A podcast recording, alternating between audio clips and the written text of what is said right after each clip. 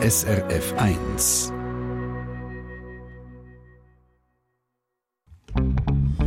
SRF 1, das Radio für Dialektfans. Mit dem Mike Lamar. Wissen Sie, was alle Böcke sind? Ich muss zugeben, ich habe das bis heute auch nicht gewusst, aber im Nordosten der Schweiz sagt man offenbar den Möwen so. Und darauf komme ich wegen dem Titel von einem neuen Buch, wo wir Ihnen jetzt gerade vorstellen. Das heißt nämlich «Die Alleböck krähen». Es ist ein schmaler Band mit Gedicht auf Thurgauer Mundart, geschrieben vom Autor Alfred Wüger.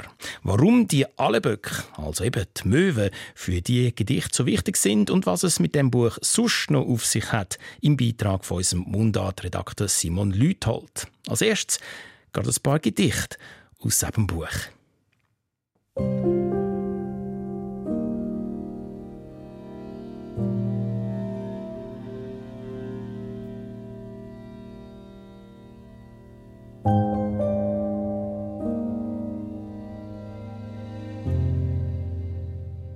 Vor ein paar Stunden habe ich das Wasser noch nicht gesehen, nur gehört, wie es Wellen hat. Jetzt ist es im Osten schon ein bisschen hell und rot und alle Böcke reihen und im Riesli aussen hocken Enten. In Häusern hat es Licht, ein Zug fährt durch. Schaffhausen steht dran und auf einmal kommt mir die Welt auch fremd vor. Jetzt, wo es taget.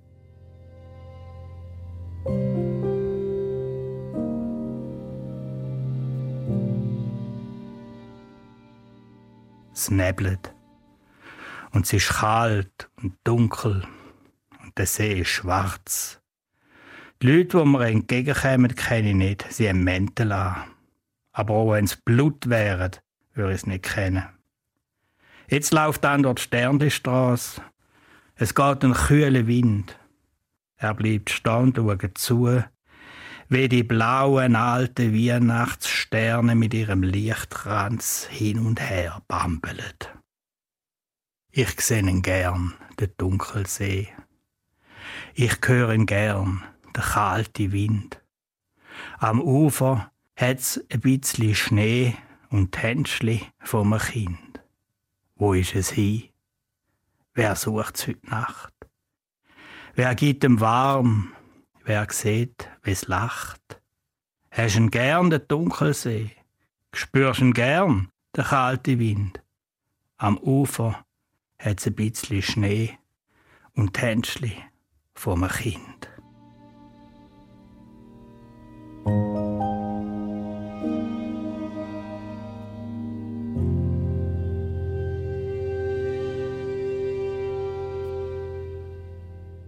Ich mach den Mantel zu und züch den Kragen nur bis unter das.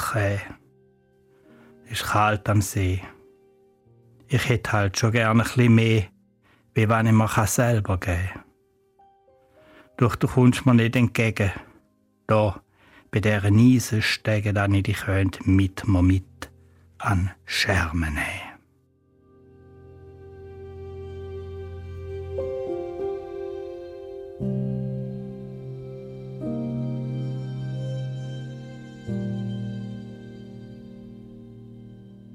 Einer sitzt am See und schaut, wie es Tag wird. Ein anderer spaziert in der Kälte am Ufer nach und beobachtet, was passiert. Und im Hintergrund kreien die Möwen, eben die sogenannten Alleböcke aus dem Titel. Gedichte wie die, die wir gerade gehört haben, gibt es im Alfred Wügers im Buch viel. Und daran merkt man auch schnell, dass der See und das Wasser für ihn eine besondere Bedeutung haben müssen. Der Alfred Wüger ist am Bodensee aufgewachsen, zu Steckboren im Kanton Thurgau, und er beschreibt die Bedeutung so. Die spielen eine große Rolle als Sehnsuchtsmittel. Der See bei Steckbaren ist ein Grenzgewässer. Auf der anderen Seite ist Deutschland. Ich könnte mir nicht vorstellen, an einem anderen Ort, bei einer Grenze zu leben. Das ist für mich ein ganz befruchtender Impuls, um überschauen Und früher, als ich Kind war, hat es dort einen Zöllner gehabt. Man hat nicht einfach können, so wie heute über. Man ist trotzdem natürlich übergerudert mit dem Brötli als Kind und ist dort baden und äh, man hat, äh, da ist immer Verbindung und Trennung gleichzeitig. Und der See ist manchmal auch zugefroren, dann ist man übergefahren mit den Schlittschuhen und, und, und, und. Also das ist eine starke Kraft.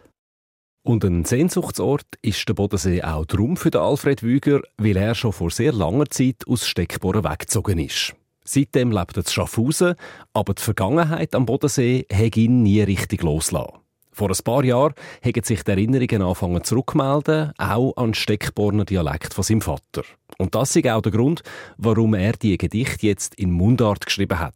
Und zwar eben in Steckborner Mundart, nicht auf Schaffhauser Deutsch. Die Gedichte, die sind auf Mundart und zwar aus einem einfachen Grund.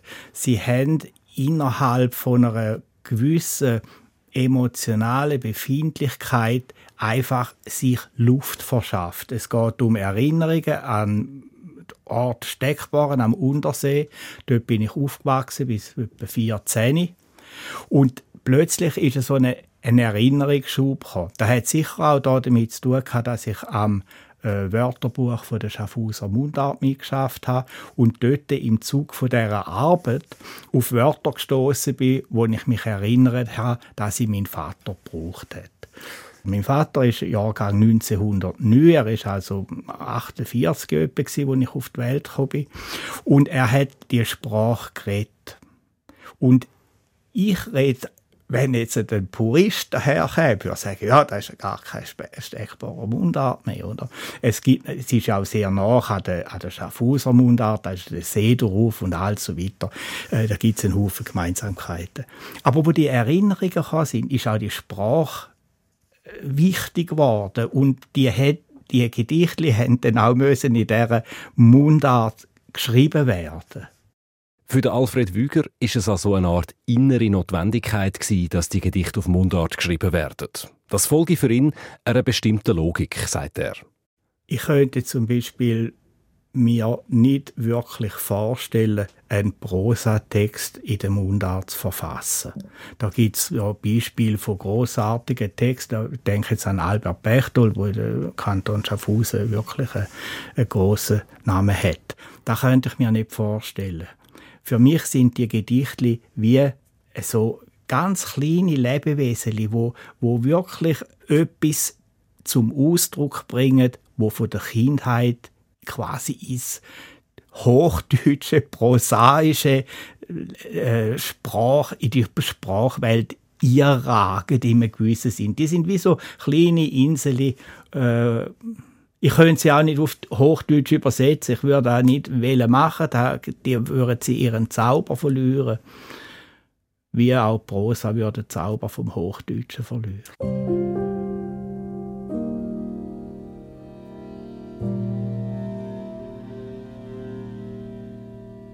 War mir gar nicht darum, zum Aufstehen. Dann habe ich den Morgen gesehen, aus dem Vorhang vom Nachthimmel schauen. Er hat ausgesehen, als hätte er eine dunkle Scheibe vor dem Gesicht, vielleicht ein Spiegel. Und ich habe nur ganz einen schmalen, scharfen Rand gesehen von seinem Gesicht, eine Klinge. Und habe gemeint, jetzt würde der Vorhang von Schnitter ratsch und gang auf man sich auf die Bühne. Es ist aber nichts Sötiges passiert. Es ist gar nichts passiert, außer dass ich aufgestanden bin.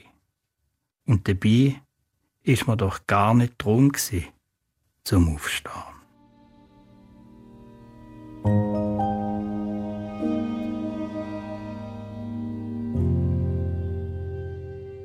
Seine Gedichte sind häufig aus Beobachtungen entstanden, die er irgendwo voraus gemacht hat.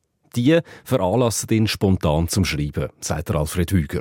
Es sind Sachen aus dem Alltag, es sind aber auch Sachen aus äh, Gedanken, aus Empfindungen.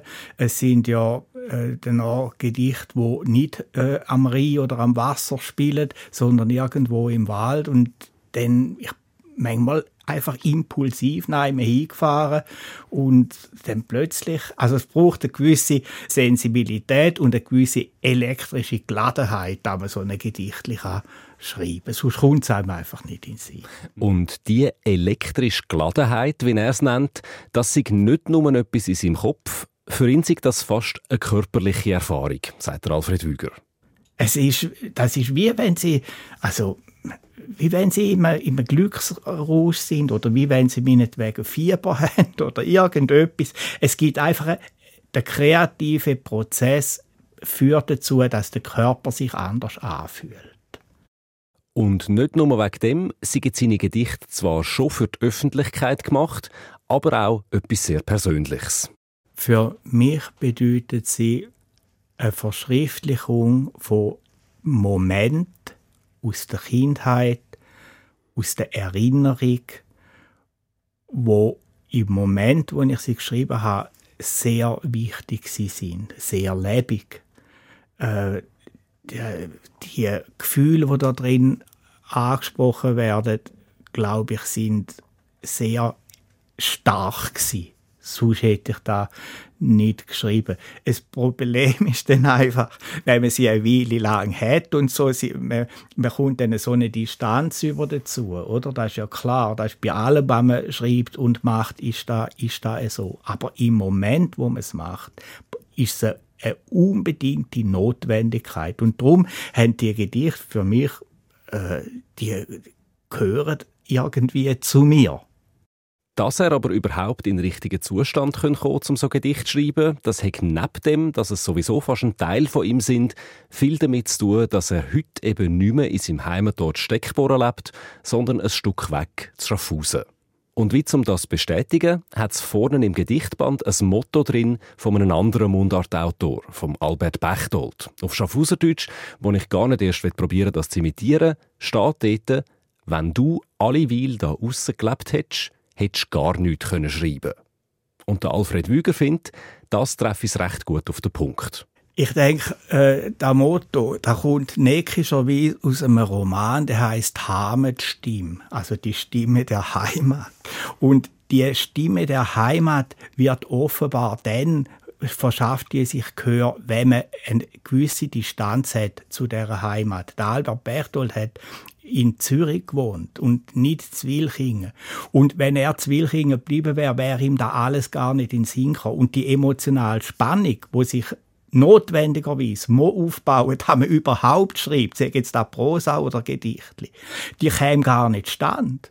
Oder wenn sie immer daheim in der Stube hocken, dann schreiben sie vermutlich nicht über die Stube, weil das ist selbstverständlich. Wenn sie aber nicht mehr dort sind, dann kommt eine Erinnerung und dann kommt eine Emotion, dann kommt eine Spannung und da gibt eine Elektrizität, die sich so entladen kann.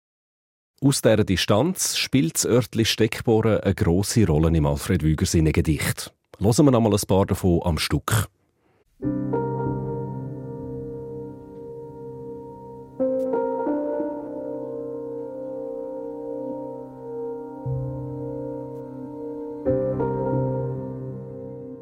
Steckbaren, bist mein Geisterdörfli.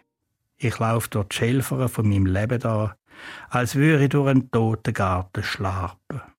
In der Kirchgasse ist der Gräfli all noch angeschrieben, ist aber kein Metzg mehr. Und beim Imhof vis-à-vis kannst du kein Brot posten. Und in der Engelburg haben schon lange die letzten Flaschen Wein zu der Gestell ausgenommen. Dann komme ich halt am zwölf in die Nacht und bring den Haber selber mit.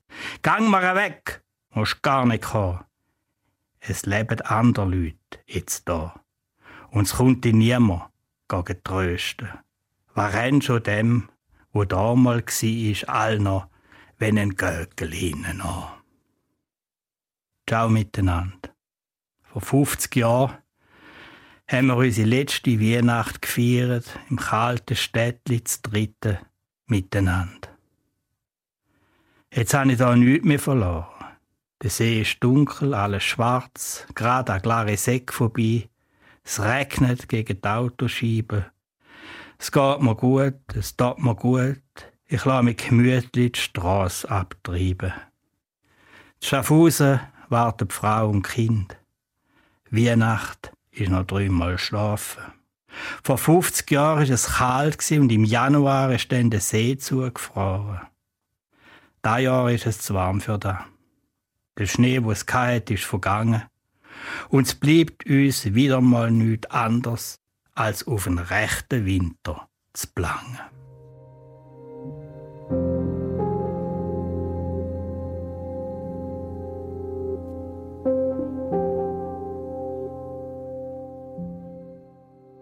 Steckbarren. Als hätte er den Nachthimmel auf dem Buckel steht er da mit seinem riesigen Regenschirm. Ein schwarzer, heiliger Ski um sein kleines Gesicht. Er schaut beim Bahnhof durchs Fenster in den Schalterraum hin. Von da aus sind wir auf Kopenhagen gefahren. 1969.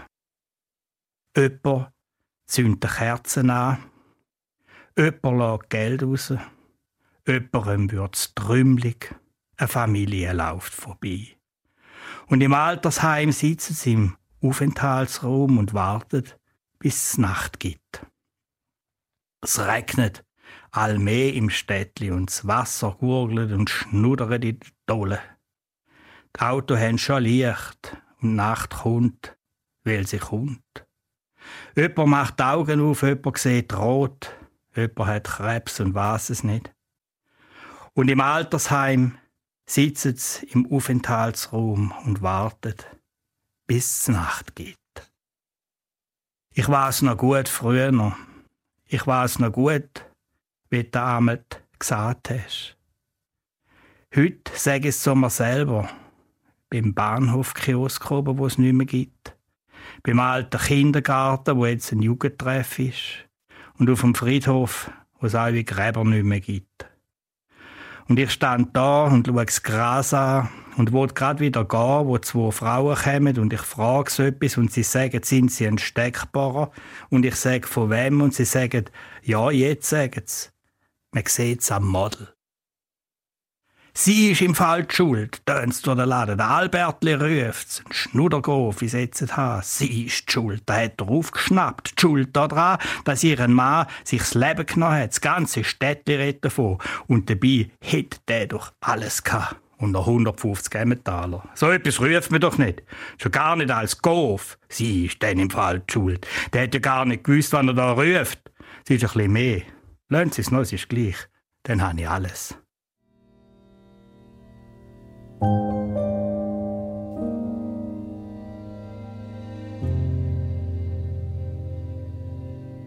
Wahrscheinlich ist Ihnen das beim Hören jetzt auch schon eine oder andere Mal aufgefallen. Am Alfred Wüger seine Gedichte haben einen melancholischen Grundton.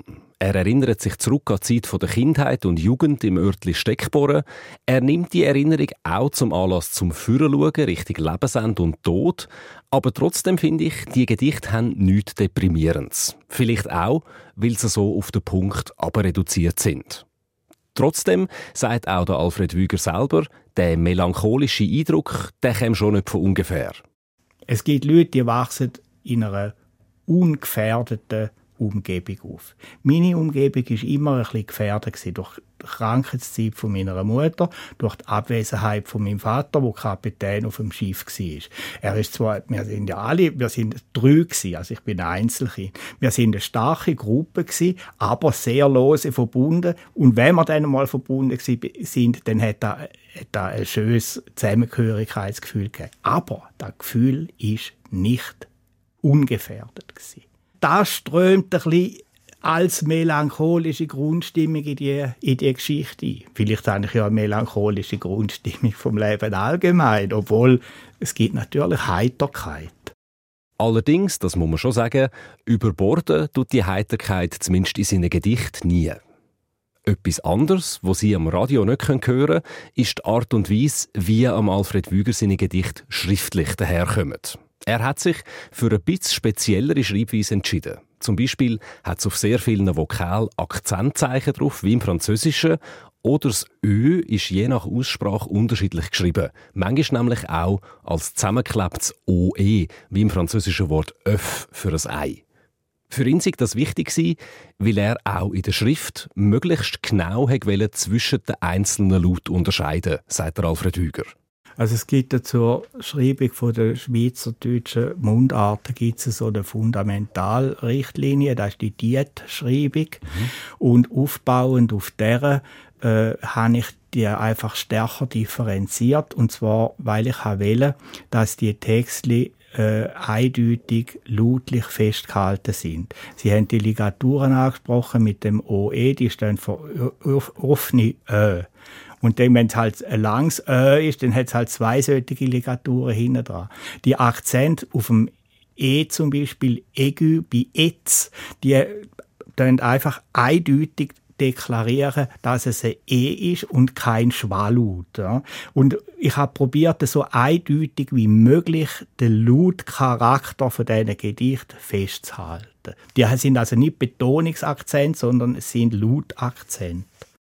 Das heißt, wenn man Alfred Wüger sein Buch zum ersten Mal aufschlägt, verschrickt man ab diesen vielen Sonderzeichen vielleicht ein bisschen. Aber es lohnt sich zum Durchbeissen und man kommt auch recht schnell rein. Oder man lässt sie sich direkt vorlesen. Entweder als Hörbuch vom Alfred Wüger selber, das ist beim gedruckten Buch zum Abladen mit dabei, oder sonst von jemandem, der sich zutraut. Als ich ihn gefragt habe, wie er selber das dann sehe, ob man die Gedichte eher lesen oder hören hat der Alfred Wüger schmunzeln. es hat ein Kollege gesagt, wenn man sie lässt, dann kommen sie nochmal eine Dimension über, wo sich nicht unbedingt erschließt, wenn man sie liest. Und ich würde dem beipflichten. Sie haben äh, einen gewissen, wie soll ich sagen, äh, sie könnten auch sangbar sein. Wenn man sie laut liest, wird man merken, sie haben einen Rhythmus. Und der Rhythmus ist für mich sehr wichtig. Sprache ist für mich Musik. Wenn da nicht hinhaut, wenn die Sprache nicht musikalisch ist, können Sie die weder laut noch leislich lesen. Es löst ihnen einfach ab nach drei Minuten. Am Alfred Wüger seine Gedichte sind also auch ein Stück weit Sprachmusik. Und damit wir da davon noch bisschen mehr haben, hören wir zum Schluss noch ein paar letzte Beispiele aus seinem Gedichtband.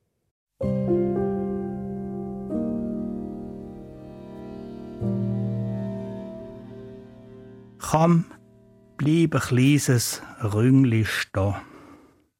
Sie ist mir ich will dir etwas sagen. Ich habe mich ganz Courage zusammengenommen und warte jetzt bei den Stegen. Es hat mir gewarmt, seit mir die Hand hebst. Und mit dir, da spüre ich, können wir überall am wöhlsten sein. Ich weiß einen Platz, wo du noch nicht kennst. Es trügt dich nicht, die spüre ich. Komm, bleib doch noch eine Weile da. Wo willst du schon hin, jetzt bei dem Wind und Regen? Musst keine Angst haben, lass mich gehen. Du wartest nicht vergeben.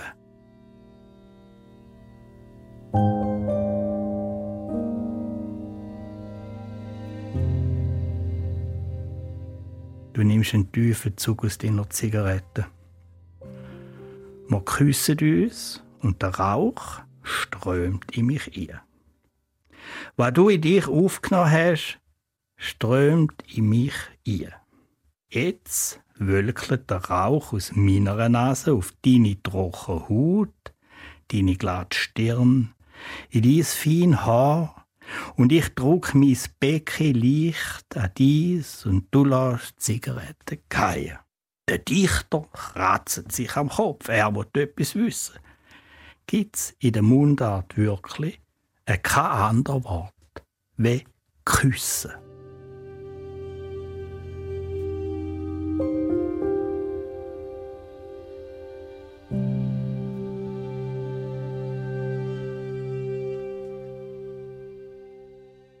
Der Alfred Wüger haben wir da gehört lesen aus seinem neuen Gedichtband im Beitrag von Simon Lüthold da in «Deine Mundart» auf SRF 1. Der Titel vom Alfred Wüger sein Buch ist «Die Alleböck kreien». Rausgekommen ist es beim Loco Verlag. Nach den beiden Nordostschweizer jetzt, nämlich dem Stahlberger und dem Dieter Wiesmann, gibt es den Ostschweizer Gebrauch vom Begriff «Sonder». Der Stahlberger also. Die Geschichte ist besser, meint er.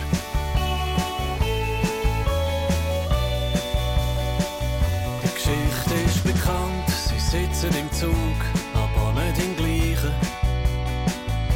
Beide Züge fahren, sie sehen sich das Fenster, aber dann kommt der Weiche. Und es treibt sie auseinander. Sie haben sich nie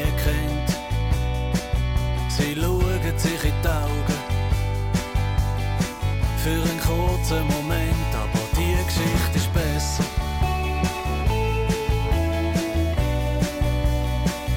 Ja, die Geschichte ist besser.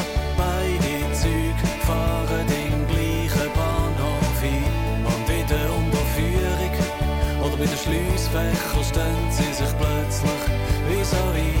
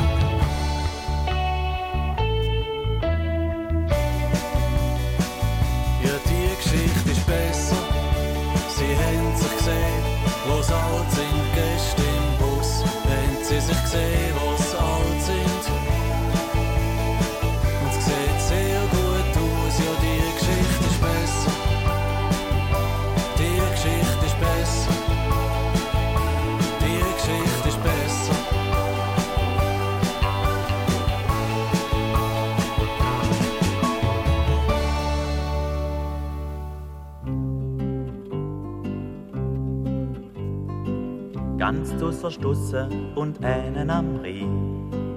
Da liegt ein kleines Stück Welt, ein bisschen verträumt und verschlafen schaut's drin. Da munzig kleine Stück Welt und Mengen empfind's schon fast als Provinz. Bloß eine kleine Stadt mit bürgerlicher Wend. Bloß eine kleine Stadt, wo ein der ander kennt. Und wenn auch auf dem Globus nie nicht, wo dein Name steht, bist du doch ein Ort, wo sich's gut leben lässt. Zugeben, du hast statt Wolkenkratzer Scheiterbiegen. Zugeben, statt High Society bloß Damenriegen. Geht's im Städtli ausnahmsweise fidel und lustig zu. Sind's beim Näherschauen sicher Italiener. Bloß eine kleine Stadt mit bürgerlicher Wend. Bloß eine kleine Stadt, wo ein der ander kennt. Und wenn auch auf dem Globus nicht, wo dein Name steht, bist du doch ein Ort, wo sich's gut leben lässt. Ein Städtli ist zwar für junge Leute zu klein, sie reisen raus in die Welt, doch weit weg von dem Flecken am Rhein. Da spüren sie etwas, wo fehlt, und das ist dann Schins, die kleine Provinz. Bloß eine kleine Stadt mit bürgerlicher Wend. Bloß eine kleine Stadt, wo ein der ander kennt. Und wenn auch auf dem Globus nie nicht, wo dein Name steht, bist du doch ein Ort, wo sich's gut leben lässt. Zugeben, du hast statt Wolkenkratzer Scheiterbiegen. Zugeben, statt High Society bloß Damenriegen. Geht's im Städtli ausnahmsweise fidel und lustig zu. Sind's beim Näherschauen sicher Italiener. Bloß eine kleine Stadt mit bürgerlicher Wend. Bloß eine kleine Stadt, wo ein der ander kennt. Und wenn auch auf dem Globus nie nicht, wo dein Name steht, bist du doch ein Ort, wo sich's gut leben lässt. Fußgut, kleine Stadt. Der Dieter Wiesmann über sein Heimatstädtli Schaffhausen. Da auf SRF 1 in deine Mundart. Und da machen wir jetzt den, Mundart-Briefkasten auf. Zuerst geht es um die Frage von unserem Hörer Konstantin Rief aus Grenchen, Solothurn. Er schreibt in einer Mail an unsere Mundart-Redaktion, es gäbe speziell im Apizellischen den Begriff Sonder. Seine Großmutter habe im Sonder gewohnt. Das sagen Straßennamen zu Drogen im Kanton Appenzell Ausserrhoden. Es gibt auch Gasthöfe, wo Sonder heissen. Aber was der Name bedeutet und von wo das er kommt, das wissen er nicht. Und das würde ihn interessieren, schreibt der Konstantin Rief. Der Markus Gasser von unserer Mundart-Redaktion hat recherchiert. Tatsächlich gibt es den Flur- und Hofnamen Sonder, vor allem zu Appenzell, Inner- und Ausserrhoden, und zwar gerade haufenweise. Im Appenzeller Flurnamenbuch von Stefan Sonderegger ist für fast jede Gemeinde ein Hof oder ein Flur verzeichnet, was Sonder heisst. Oder im Sonde, wie man dort sagt. Zu Hundwil gibt es ein Sonderau und ein Sonderbach. Weit verbreitet ist auch der Name Sönderli und zu Obereck, am östlichsten Zipfel von Appenzell-Innerrhoden, gibt es einen Hof Sondereck. Von dort kommt vermutlich auch der Familienname Sonderecker. Das ist eben auch der Name vom Autor vom Appenzeller Namenbuch, einem verstorbenen Schweizer Namenforscher und Sprachwissenschaftler Stefan Sonderecker. Und in seinem Namenbuch steht, dass die Namen mit Sonder ziemlich sicher praktisch alle aufs mittelalterliche Wort Sonder zurückgehen. Und das heißt südlich. Die Namen bezeichnen also Ort, wo Südlag oder Südwestlag haben. Eine zweite Möglichkeit für die Namenmotivation sei das gleichlautende Wort Sonder, aber im Sinn von besonders oder abgesondert. Also bei Häusern könnte das heißen, dass sie alleinstehend sind, dass sie nicht in einem Siedlungsgebiet liegen. Aber die appenzellischen Sondernamen sind in der Regel sonnige Lagenbezeichnungen, schreibt der Stefan Sonderegger. Schon im Germanischen sind Sunda oder Sundra die Wörter für südlich gewesen. Daneben hat es aber in den frühmittelalterlichen nordischen Sprachen auch schon die Formen Sud oder Suder gegeben. Aber bei uns in den südlicheren deutschen Dialekt vom Mittelalter ist eben Sund für Süden und Sunder für südlich überliefert. Die Formen mit Ü und ohne N, also eben Süd, Süden, südlich und so weiter, die sind erst ab dem Ende des 12. Jahrhunderts aus dem Niederdeutschen und aus dem Niederländischen langsam ins Hochdeutsche eingedrungen und haben dann die alten Sundformen langsam verdrängt. Übrig bleiben sind noch Relikte von diesen alten Sund Sunderformen in Namen, zum Beispiel der Name Sundgau. Das ist der südlichste Teil vom Elsass. Das ist also wörtlich der Südgau. Und im Appenzellischen sagt man noch im Südwind Sonderloft oder Sonderwind. Also der Südwind. Allerdings sind beide Wörter im Appenzeller Wörterbuch von Joe Manser als veraltet angegeben. Bleibt jetzt noch die Frage, warum heissen die Hof- und Flurnamen im Appenzellischen Sonder, Sonderi, Sonderhäusli und so weiter, also mit O statt mit U. Das wiederum ist eine Eigenheit vom Appenzeller Dialekt, dass U zu einem O gesenkt wird. Also man sagt der Hund, nicht der Hund. Und der Sonntag statt der Sonntag. Also ein Hof, der im Sonder heißt, ist zwar einfach ein, wo richtig Süden liegt, aber vom Namen her ist er natürlich trotzdem nebes Besonderes.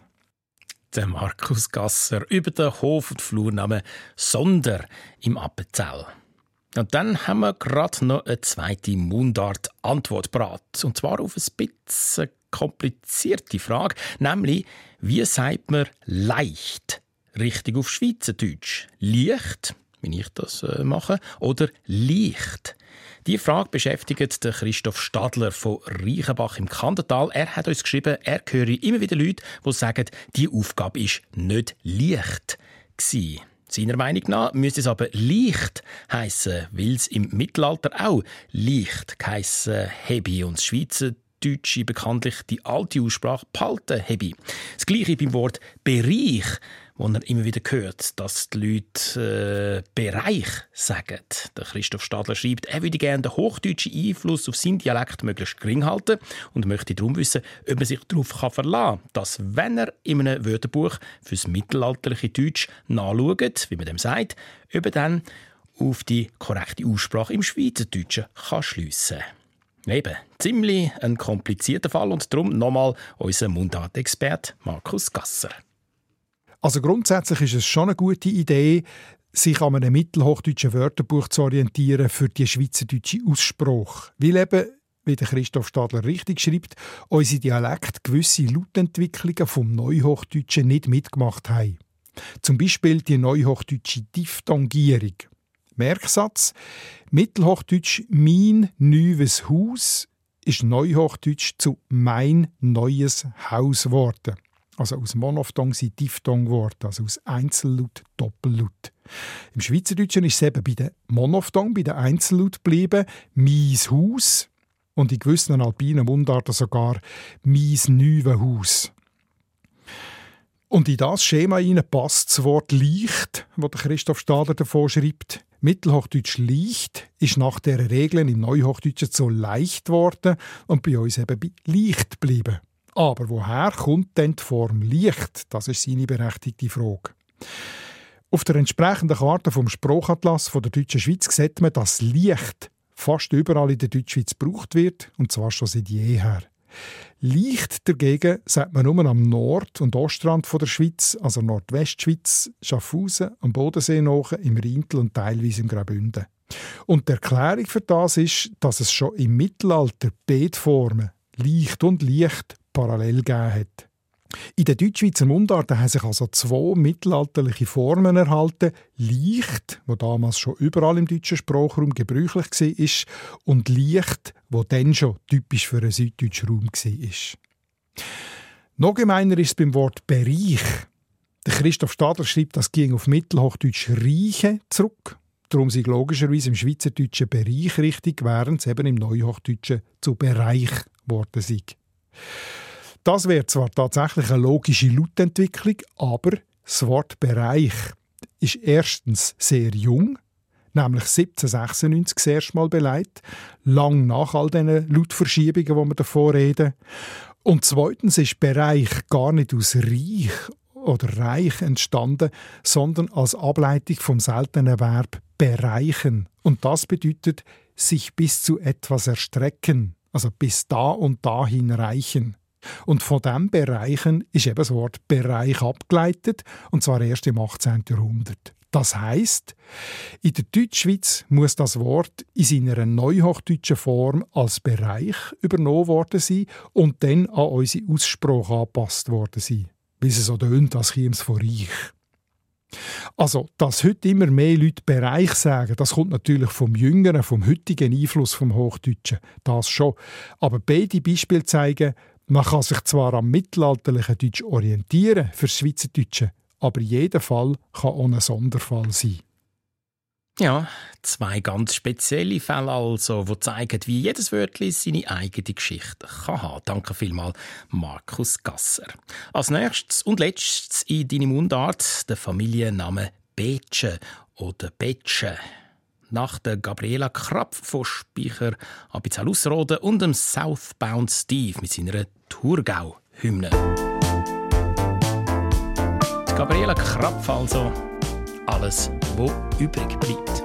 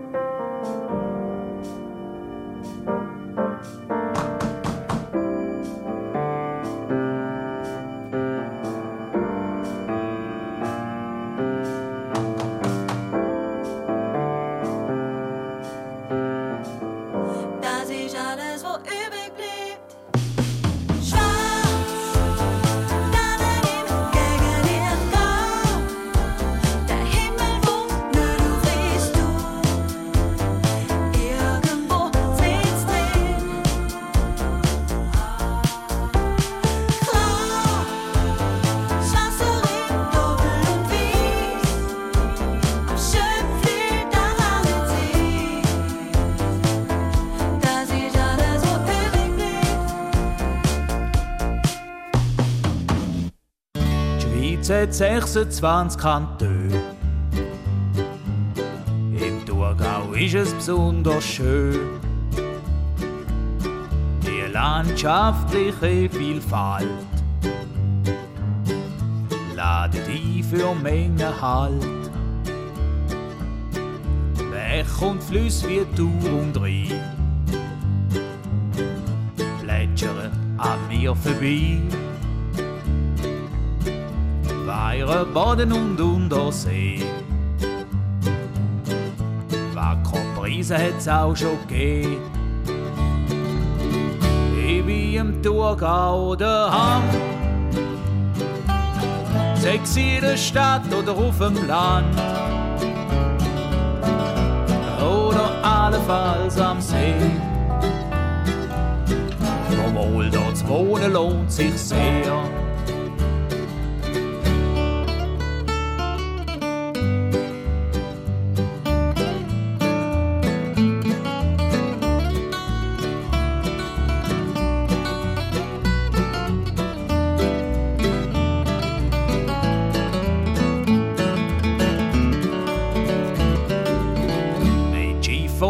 Turbo überall hin.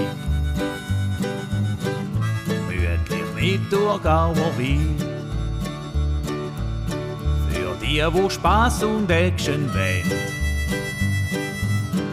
Ins Weihnachtsfest und das Goniland. Im Sommer geht's an die Rosenwoche. Voran mit dem Floss durchbuchten. Im Herbst steht die Wege auf dem Plan.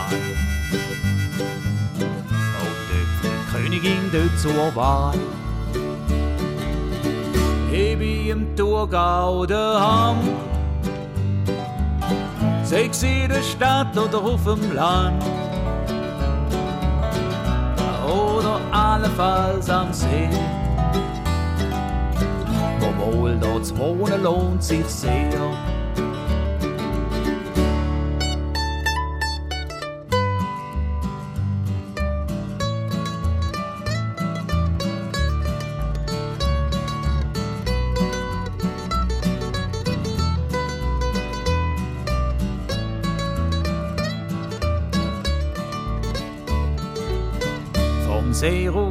An südlicher Rand. Bis Idylle stand Zapfenland. Klöster, Schlösser, Arenen, Berg. Und sonst noch viel mehr Meisterwerk. Fahrst durchs Turtal mal drauf los. Siehst Riegelhäuser ganz famos.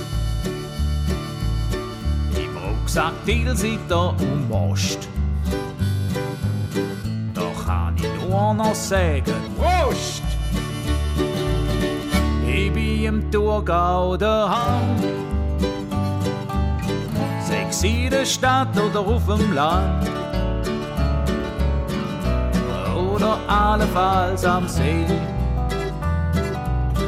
Obwohl dort zu wohnen lohnt sich sehr.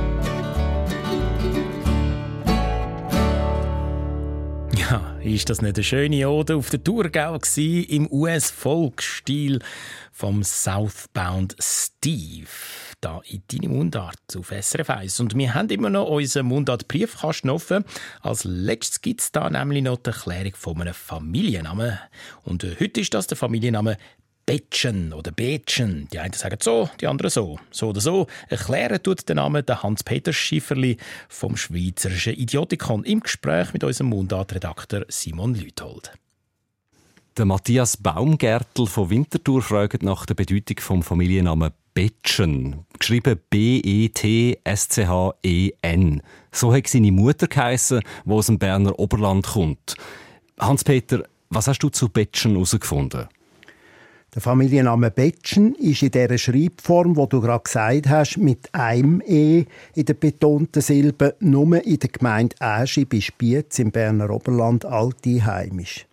In der Schweiz leben heute etwa 50 Personen, die den Namen so schreiben. Der Familienname geht auf den Vornamen Peter und damit auf den Beinamen vom Apostel Simon Petrus zurück. Der Familienname Betschen ist also ein Patronym oder ein Vatername. Also, irgendwann haben wir angefangen, dem Kind von einem Peter noch den Namen Betschen zu geben. Jawohl. Genauer basiert der Familienname auf einer Kurzform von Peter, nämlich Betsch. Im Idiotikon ist das Betsch aus dem Berner Oberland gut beleidigt. Es heisst dort, Betsch sei eine familiäre oder pejorative, das heisst abwertende Namenform. Neben Betsch gibt es in unseren Mundarten mehrere ganz ähnliche Kurz- oder Koseformen für Peter. Petsch, Pek oder Pek und noch viel mehr. Also das heißt, ich habe es vorher falsch gesagt und man sollte den Familiennamen eigentlich mit einem langen E aussprechen, also Betschen.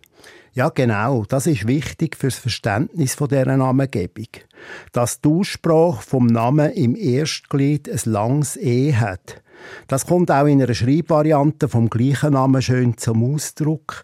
Zu Reichenbach, neben Äschi, bei Spiez im Kandertal, zu Boltigen und in der Lenk, wo Betschen auch alteinheimisch ist, wird der Name nämlich mit zwei E geschrieben. So schreiben heute etwa 350 Personen ihren Namen. Aber dann gibt es leider noch eine Variante, die die Sache wieder durcheinander bringt. Nämlich? Äh, die Schreibung Betschen mit einem E und zwei T. Äh, So schreiben sich sogar die meisten Betschen in der Schweiz, nämlich etwa 370 Personen. Also die Schreibung von Familiennamen ist tatsächlich ja an vielen Orten eine grosse Herausforderung, aber kannst du auch noch etwas dazu sagen, warum der Familienname jetzt eben Betschen heisst und nicht nur Betsch? Ja, gern. Die Endung EN, wo der Kurzform vom Vornamen Betsch angehängt ist, stellt den Namen in Genitiv. Der Familienname Betschen hat dann die ursprüngliche Bedeutung des Betsch oder Nachkomme des Betsch oder auch zum Betsch gehörig. Die Namenbildung ist in der alpinen deutschen Schweiz und darüber hinaus häufig. Gleich wie Betschen sind ein Haufen weitere Familiennamen gebildet, zum Beispiel Tönnen, Henzen, Annen, Julen, Franzen und so weiter. Sie basieren auf Vornamen oder auf Kurzformen von Vornamen und bezeichnen mit dem Namenmotiv die Nachkommenschaft von einer Person. Der Name Betschen kommt also von einer Kurzform vom Vornamen Peter. Der Hans-Peter Schifferli vom Schweizerischen Idiotikon ist das gsi. Und damit sind wir schon fast am Ende von unserer Mundartstunde angekommen. Mit der Redaktion von Simon Lüthold und Markus Gasser und Musik ausgewählt hat Christa Helbling. Zum Nachlesen gibt es die Sendung wie immer auf srf1.ch unter dem Stichwort «Deine Mundart Schnabelweit» oder in der App Play SRF. Deine Mundart. Alles zu der schönsten Sprache der Welt auf srf1.ch. Nächste Woche geht es an dieser Stelle dann unter anderem um die Schweizer Cabaret- und Schauspiellegende Alfred Rasser, der vor allem als HD-Soldat Läppli berühmt worden ist. Über den Alfred Rasser ist ein grosses Buch herausgekommen, das wir Ihnen dann ausführlich vorstellen. Nächsten Donnerstagabend also auch wieder nach der Nacht da auf SRF 1. Jetzt dann nach den Nachrichten der Nachtclub mit dem Ralf Wicki und äh, dem Moment, wo Sie etwas Entscheidendes verpasst haben. Ganz viel Vergnügen und einen schönen Abend wünscht der Mike Lamar. Und das ist die Band Min King mit Blumenwelt.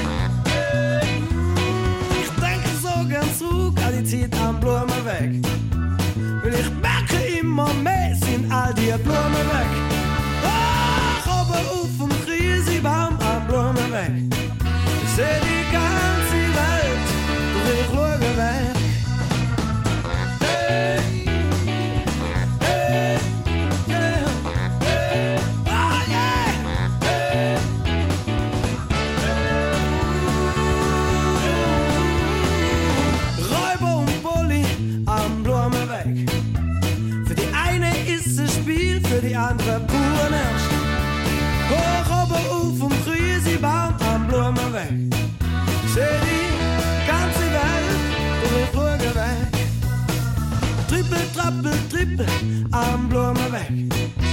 Zwischen Tusigs fürs Balthasar am Blumenweg. Hoch oben auf und riesig am Blumenweg.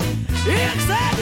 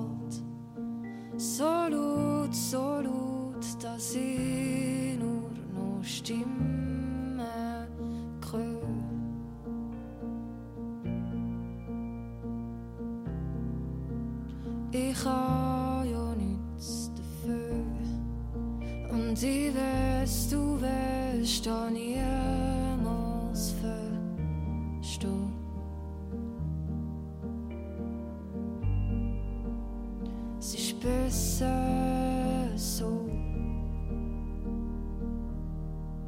hören, nie Tür, magst noch mit Kröte, siehst aus Solo.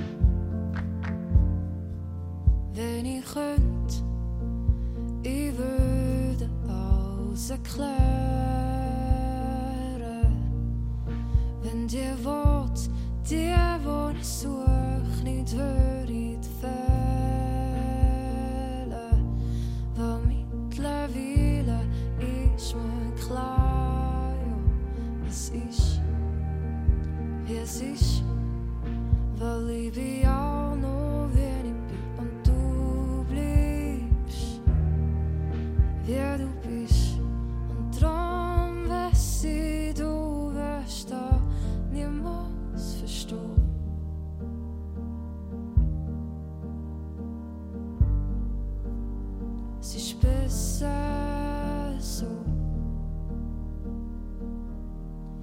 Ich kann es nicht hören, mag es nur når es ist auch so.